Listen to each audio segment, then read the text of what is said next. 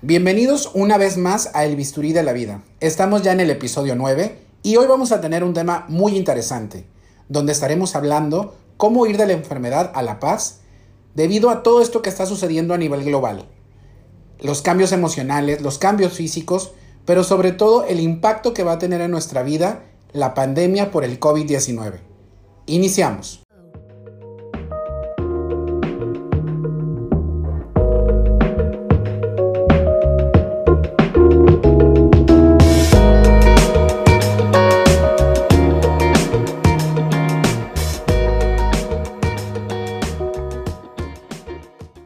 El experimentar emociones como enojo, tristeza, frustración y todo esto que conlleva el encierro nos lleva a lugares muy oscuros.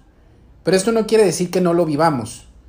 Te invito el día de hoy a que escuchemos de la mano del doctor Omar Morales acerca de esta situación. Yo soy el doctor Saucillo y este podcast está enfocado a tratar temas de salud, filantropía, activismo social y el escuchar historias de los héroes anónimos que están a nuestro alrededor. Síguenos en nuestras diferentes plataformas y suscríbete en Spotify, Apple Podcast, SoundCloud, iBox y YouTube.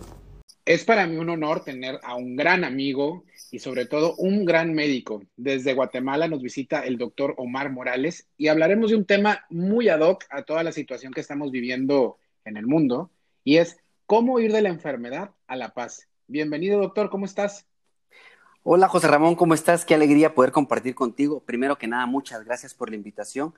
Y segundo, pues yo creo que, bueno, estábamos platicando precisamente que los tiempos de Dios son perfectos y creo que este es el mejor momento para hablar de, de este tema tan importante que es el sufrimiento en la enfermedad, que de alguna manera a todos nos ha sucedido, así que es un factor común que nos une a todos.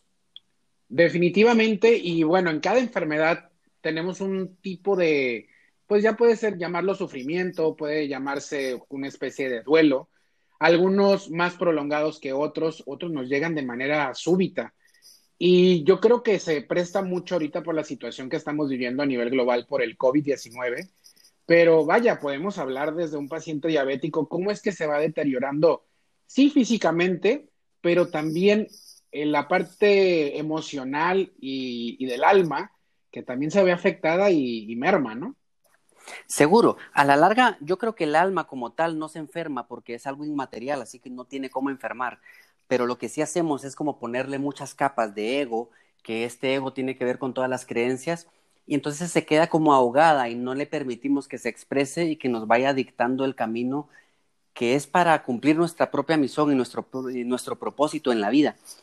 Y de alguna manera creo que en las enfermedades para entender por qué es que sufrimos, el sufrimiento vamos a entender que es la interpretación que nosotros le damos a algo. Y entonces como las enfermedades son dolorosas o son incómodas, entonces las vemos como algo negativo. Como es algo negativo, no lo queremos. Y cuando aparece algo que no queremos en nuestra vida, entonces es cuando le agregamos las historias de lo que no debería de ser y ahí es donde aparece el sufrimiento. Y creo que esto nos ha pasado a todos. Definitivamente, ¿quién no ha tenido en su familia, vaya, alguien que esté enfermo o nosotros mismos, ¿no? Podemos desarrollar algún tipo de, enfermedad y, afecta e impacta a, nuestra, a nuestras emociones. Tocaste un tema muy, tocaste un tema muy, vaya, importante para mí, yo creo que muy importante también para toda la gente que nos escucha, y es cómo tomamos o qué actitud tomamos alrededor de esta enfermedad. Creo que es importante que pudiéramos explicar un poco más. Sí, seguro. ello, ¿no? Mira, lo que sucede es, antes de llegar a tener nosotros estas historias y crear este drama que nos va a llevar finalmente al sufrimiento, tenemos que entender que antes de eso hubo un proceso. Es decir, todos tenemos una forma de pensar y según nuestra forma de pensar es que vamos tomando decisiones en nuestra vida. Y según nuestras decisiones decidimos entonces comportarnos de una manera en específica. Y ahí se empieza a meter ya la parte de la personalidad. Según cómo nosotros nos comportamos en la vida, son los resultados que vamos a obtener. Y entonces dentro de estos resultados pueden ser las situaciones que, que nos gustan o que no nos gustan en la vida, pero ahora que estamos hablando de enfermedad y el sufrimiento en la enfermedad, pues ese resultado también va a aparecer. Y cuando tenemos esta experiencia o este resultado, finalmente lo que vamos a recordar con, con tiempo posterior es el sentimiento. Y este sentimiento, de ahí viene la frase, de que las personas no se recuerdan de lo que les dijiste o lo que les hiciste, pero que sí se recuerdan de cómo les has hecho sentir. Entonces, si ahora, para comprobarlo, si todos nos ponemos a pensar en alguna experiencia de nuestra infancia, seguro nos iríamos a buscar alguna que está cargada de alguna emoción muy fuerte, que fue muy alegre, que fue muy triste, que fue de una rabieta muy grande. Y entonces, como nuestro, nuestro cerebro ha cambiado desde la infancia para el día de hoy, los, a ver, nosotros tenemos la capacidad de que cada vez que evocamos un recuerdo, le agregamos detalles. Entonces, imagínate, si yo ahora recuerde algo de, de mis siete años, 30 años después, seguro los detalles van a cambiar, pero lo que permanece es el sentimiento. Y entonces, todo este proceso es lo que ha, sucedido antes de llegar a tener el sufrimiento o a tener biológicamente, pues bueno, una enfermedad y psicológicamente el sufrimiento, que es lo que va de la mano. ¿Y de dónde viene todo esto? Pues de la información que nosotros tenemos. Precisamente hablaba con unos amigos que hay una máxima que a mí me gusta mucho y es que los pensamientos, nosotros no pensamos, sino que los pensamientos nos suceden a nosotros.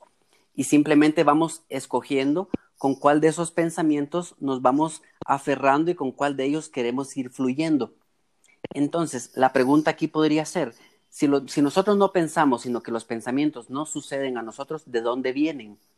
Y ahí es donde entra la parte del inconsciente, que puede ser tanto el inconsciente colectivo, que esta es toda la información que hemos obtenido desde, desde la familia, desde la sociedad, de la religión, o del, de, nuestro, de nuestros ancestros a través de, pues, bueno, de la parte genética y el transgeneracional, y también en el inconsciente individual, que es todo aquello que nosotros vamos obteniendo por experiencia propia. De acuerdo, entonces eh, es muy interesante lo que nos dices acerca de, de, los genes, ¿no? Los genes son parte de nuestra evolución, son nuestra, siempre digo que son como las USBs de nosotros, porque tenemos diferente información ahí guardada, que puede irse modificando con el paso del tiempo, sí y no, porque tenemos la, posibilidad de hacer unos cambios conforme a la evolución, pero hay muchas cosas que ya vienen predeterminadas. ¿Qué opinas que, podamos eh, moldear un poco la, determinante que ya tenemos? Mira, yo creo que ahí lo importante es que el campo de la epigenética empieza a tomar más auge y cada vez tiene más estudios que van demostrando cómo cómo nosotros sí que podemos ir cambiando, tal vez no la información genética como tal, sino qué genes se van activando. Y esto se puede lograr a través de la nutrición, a través de eh, los medicamentos, que es lo que nosotros hacemos al cambiar la química del cuerpo. Y la tercera es a través de la gestión de las emociones. Porque la gestión, las emociones a la larga, si lo vemos desde un punto de vista biológico, no son más que químicos que me hacen sentir unas sensaciones en específico y que es como cuando tenemos diferentes síntomas, los agrupamos y creamos una enfermedad. Con las emociones es lo mismo, tenemos diferentes sensaciones y las agrupamos y entonces de ahí aparece la tristeza, aparece el miedo, aparece la rabia y así todas las, las emociones. Entonces, la epigenética nos empieza a decir cómo la gestión de emociones, que es algo que tenemos constantemente a través y a través de la alimentación, que es algo que también está presente en nuestra vida todo el tiempo, nosotros podemos ir modificando la acción que van teniendo los genes, es decir, cuáles se activan y cuáles pues van quedando un poquito más, eh, pues bueno, más calladitos, por decirlo así. Claro, en, en medicina nosotros hablamos de, de, callarlos o ponerlos a hablar estos genes, es activación a desactivación de alguna u otra forma. Ahora, una persona que nos está escuchando en este momento, creo que estamos pasando por situaciones bastante complejas en cuanto a las emociones desde que inició todo esto por ahí de marzo del 2020. Y han ido cambiando las emociones y creo que hasta lo hemos platicado en, en otras plataformas que hemos tenido oportunidad de coincidir, mi querido amigo. ¿Qué le dirías a esa gente de que puedan sentir varias emociones en un solo Es algo totalmente normal. En un solo día. Lo que está sucediendo ahora es a ver, nosotros tenemos emociones todo el tiempo, en mayor o menor medida. En menor medida cuando no nos damos ni por enterados y en mayor medida cuando sí. Lo que estamos atravesando ahora desde que empezó la pandemia, la cuarentena, el cómo se ha privado nuestra libertad, pongámoslo entre comillas, esto lo único que está haciendo es poniendo en evidencia aquellas emociones que teníamos como, como más calladitas, como más bajitas, pero que ahora se han tomado como más fuerza y finalmente las podemos ver. Y entonces no nos gustan, por eso las teníamos como un poco reprimidas y ahora que salieron a la luz, pues no sabemos qué hacer con ellas. Entonces, primero, que no nos sintamos mal, ninguno de nosotros, porque todos hemos atravesado estos procesos emocionales desde que empezó la pandemia. Y, pues bueno, segundo es empezar a fluir con las, con las emociones. Precisamente en, mi libro, que se llama El arte de estar sanos, en la segunda parte me dedico a hablar sobre las emociones. Y hay unas frases ahí que dicen, em, de las emociones no te dejes arrastrar por ellas y no las reprimas, sino que identifícalas, acéptalas y las integras. Y después voy explicando un poquito cómo es que las emociones a la larga son una forma de recibir mensajes del alma. Entonces imagínate que ahora estamos con todo este eh, cambio emocional tan fuerte, el mensaje que ha de traer eso detrás.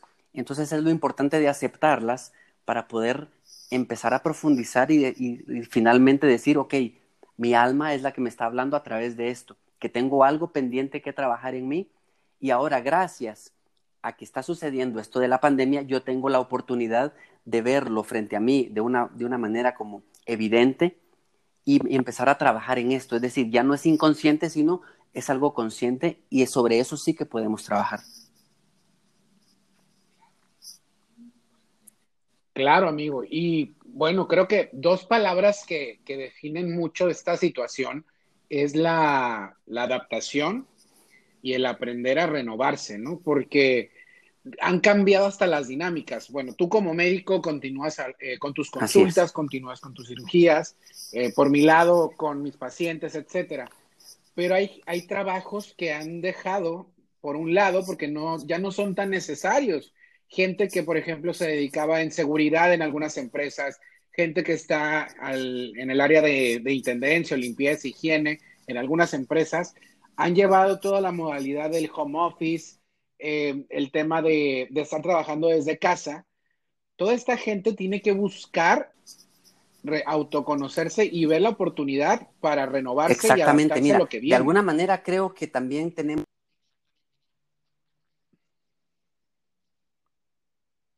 nuestra vida, es simplemente poniendo en evidencia algo que nosotros no habíamos trabajado adecuadamente con anterioridad.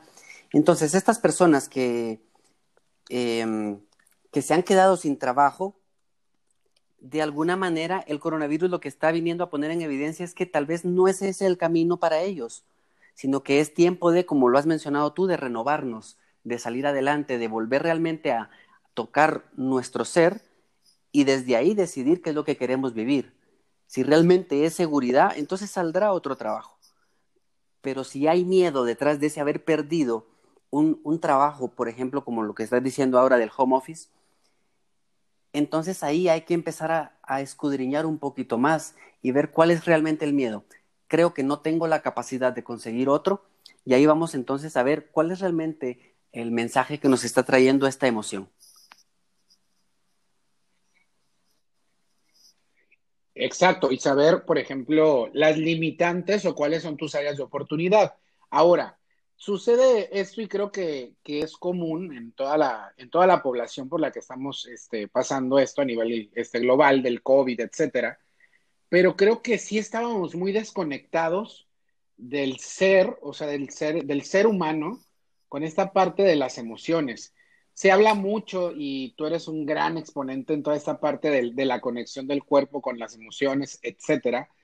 Pero mucha gente a veces en redes sociales y sucede y es muy común que por una, la, la, primera cara que te dan es, ay, pues esta persona es muy congruente con su cuerpo, con su salud, con sus frases que pone, pero realmente sentimos o realmente estamos conectados como aparentamos en, en redes sociales.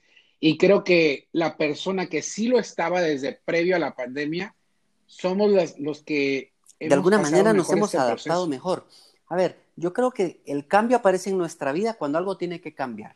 Si no nos adaptamos a ese cambio, entonces ahí es donde surge la crisis.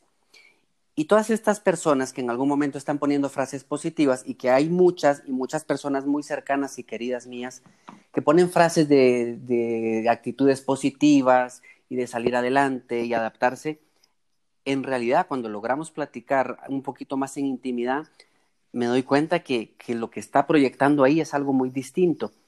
Pero eso no quiere decir que sea algo malo, simplemente es información de que ella eso es o él, es, eso es precisamente lo que está buscando vivir o experimentar en y que de alguna forma lo tiene que gritar al mundo para lograr encontrar información de esa información.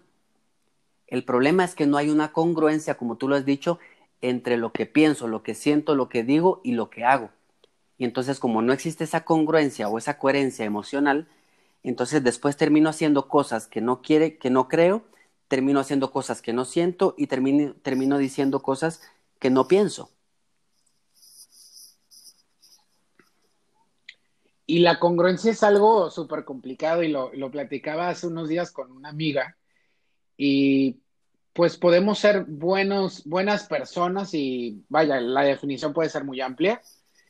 Podemos ser buenos profesionistas, buenos papás y a veces estamos en esa lucha constante de que quiero ser el mejor, quiero hacer las cosas muy bien, el miedo a equivocarnos. Y yo creo que ahí es donde mayor aprendizaje vamos a tener. Definitivamente, estoy de acuerdo contigo, precisamente porque imagínate que todo fuera color de rosa, que todo fuera bien, en algún momento nos aburriríamos. Y como todo va bien, entonces no habría ningún cambio en nosotros porque ya estamos bien, no tendríamos, no tendríamos por qué hacer algo distinto, pues obviamente para crecer y para mejorar pero son precisamente estas situaciones dolorosas o incómodas eh, o de crisis, si le queremos poner esa palabra, las que en algún momento nos hacen abrir los ojos y decir, a ver, ¿qué puedo hacer de diferente ahora porque no me gusta estar en donde estoy? El problema es que de alguna manera muchas veces nos vamos acomodando y de ahí surge el tema de la zona de confort y aunque sea una situación dolorosa, nos acostumbramos y ya no queremos hacer el cambio.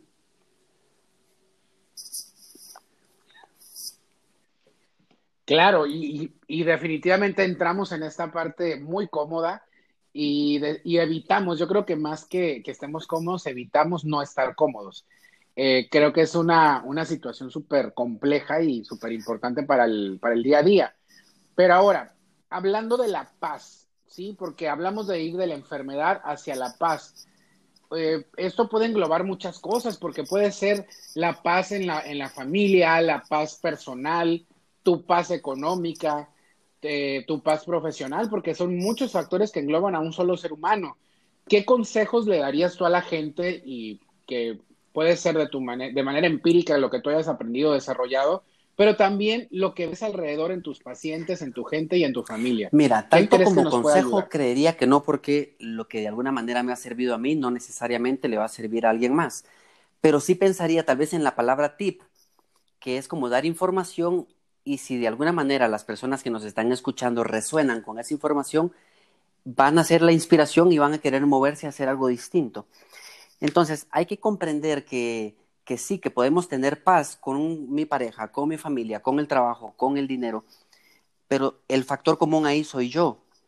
Entonces, todas las relaciones que yo tengo externamente son el reflejo de la relación que yo tengo primero conmigo.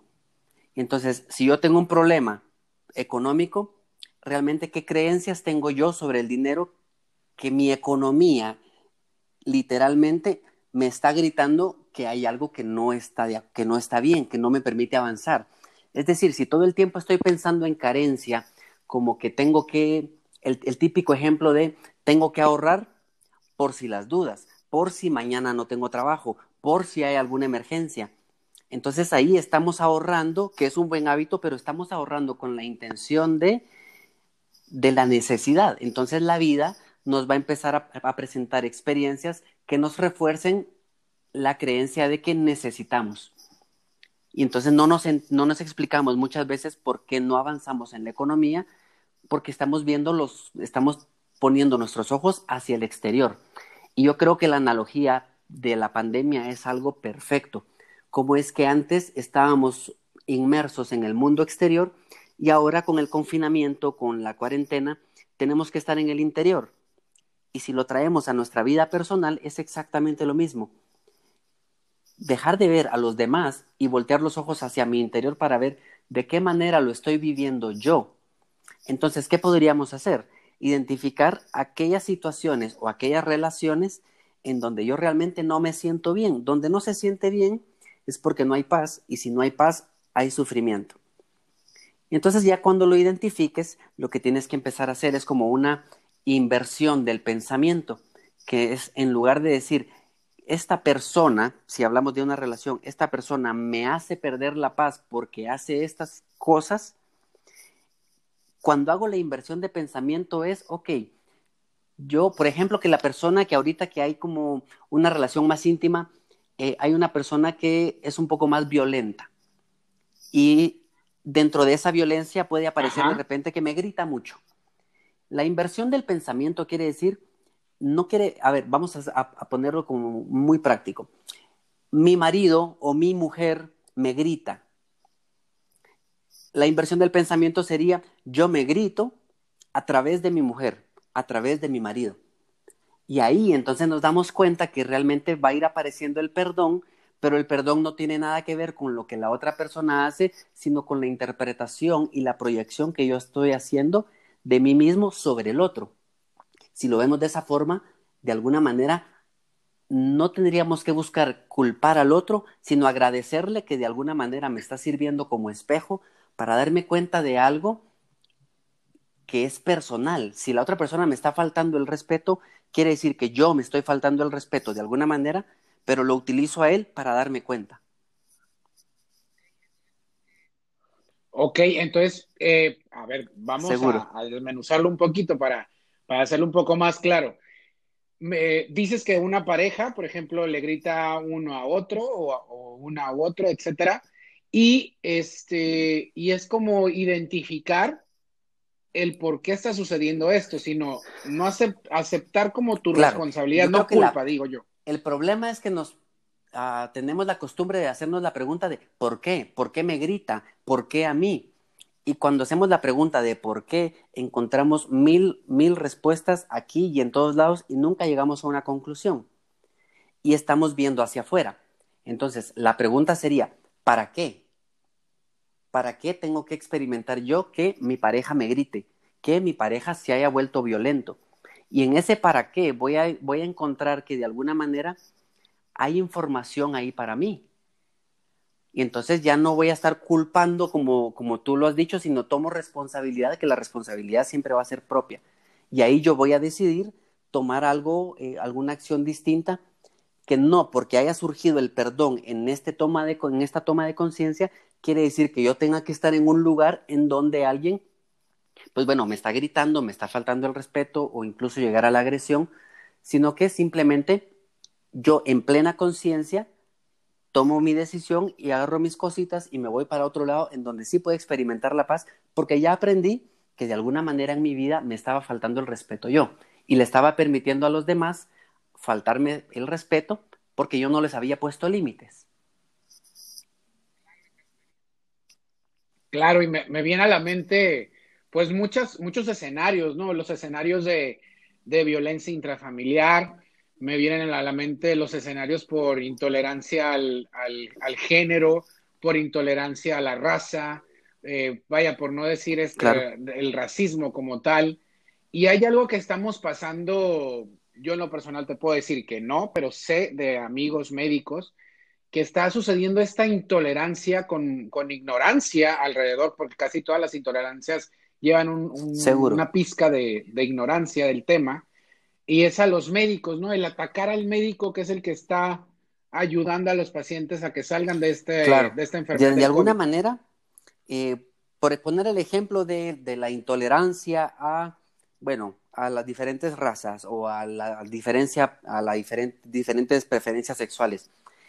Si hay algo de eso que a mí me molesta, no tiene que ver con lo que los demás están haciendo, sino con algo en lo que yo estoy resonando. Es decir, de alguna manera yo me estoy proyectando ahí y algo tiene que ver conmigo.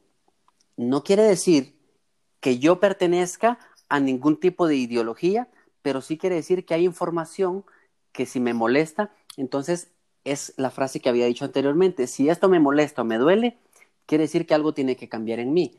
Y lo que tiene que cambiar entonces será una creencia.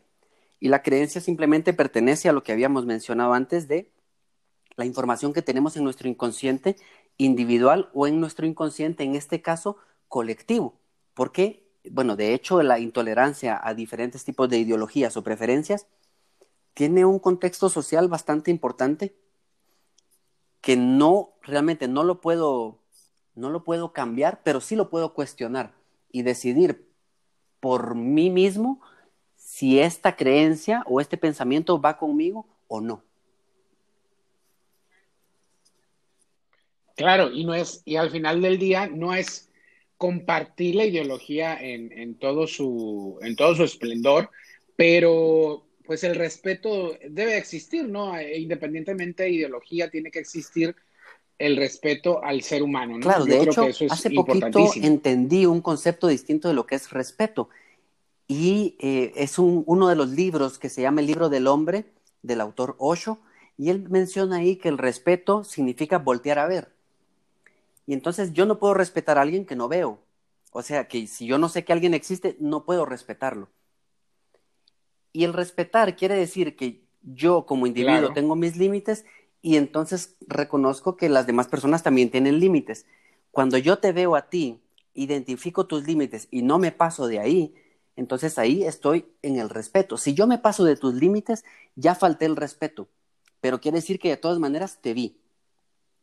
Y entonces, como tú dices, es el respeto a, las ideologías o a lo que, bueno, a lo que sea que el tema, el respeto es poder verlo, identificar los límites y no meterme más allá de los límites, porque igual no tiene nada que ver conmigo, a menos que yo me decida meter dentro de, dentro de la ideología. Claro, traspasar esas, esos límites que ya están marcados por cada ser humano, por cada ideología, vaya, no quiere decir que van a ser tan arraigados en unos como o menos arraigados en otros. Hay que identificar esa parte, pero yo creo que sí hay este, ciertas reglas en, en este juego de la vida. Y bueno, amigo, cuéntanos un poquito de tus libros. Eso me gustaría que, que escucharan y sobre todo, ¿dónde los pueden conseguir para que pues se alimenten, que alimentemos un poquito. Claro, bueno, de hecho creo que, ahorita te voy a compartir de mis libros, pero creo que una manera de empezar a cambiar el sufrimiento que aparece en la enfermedad es no cambiar todo el proceso, sino vámonos al origen. Y el origen es la información que nosotros tenemos. Y para poder cambiar la información, necesitamos antes percibir a través de nuestros sentidos. Eso quiere decir qué películas estoy viendo, qué series, qué libros leo, qué, estoy, qué música escucho, qué podcast escucho, qué conferencias escucho. Y en cuanto a las experiencias, que es la parte kinestésica, qué experiencias quiero vivir. Y dentro de lo que escucho es también en qué pláticas me voy a inmiscuir. Por ejemplo, ahora, todas las pláticas, bueno, no todas, no puedo generalizar, pero muchas pláticas van alrededor del COVID.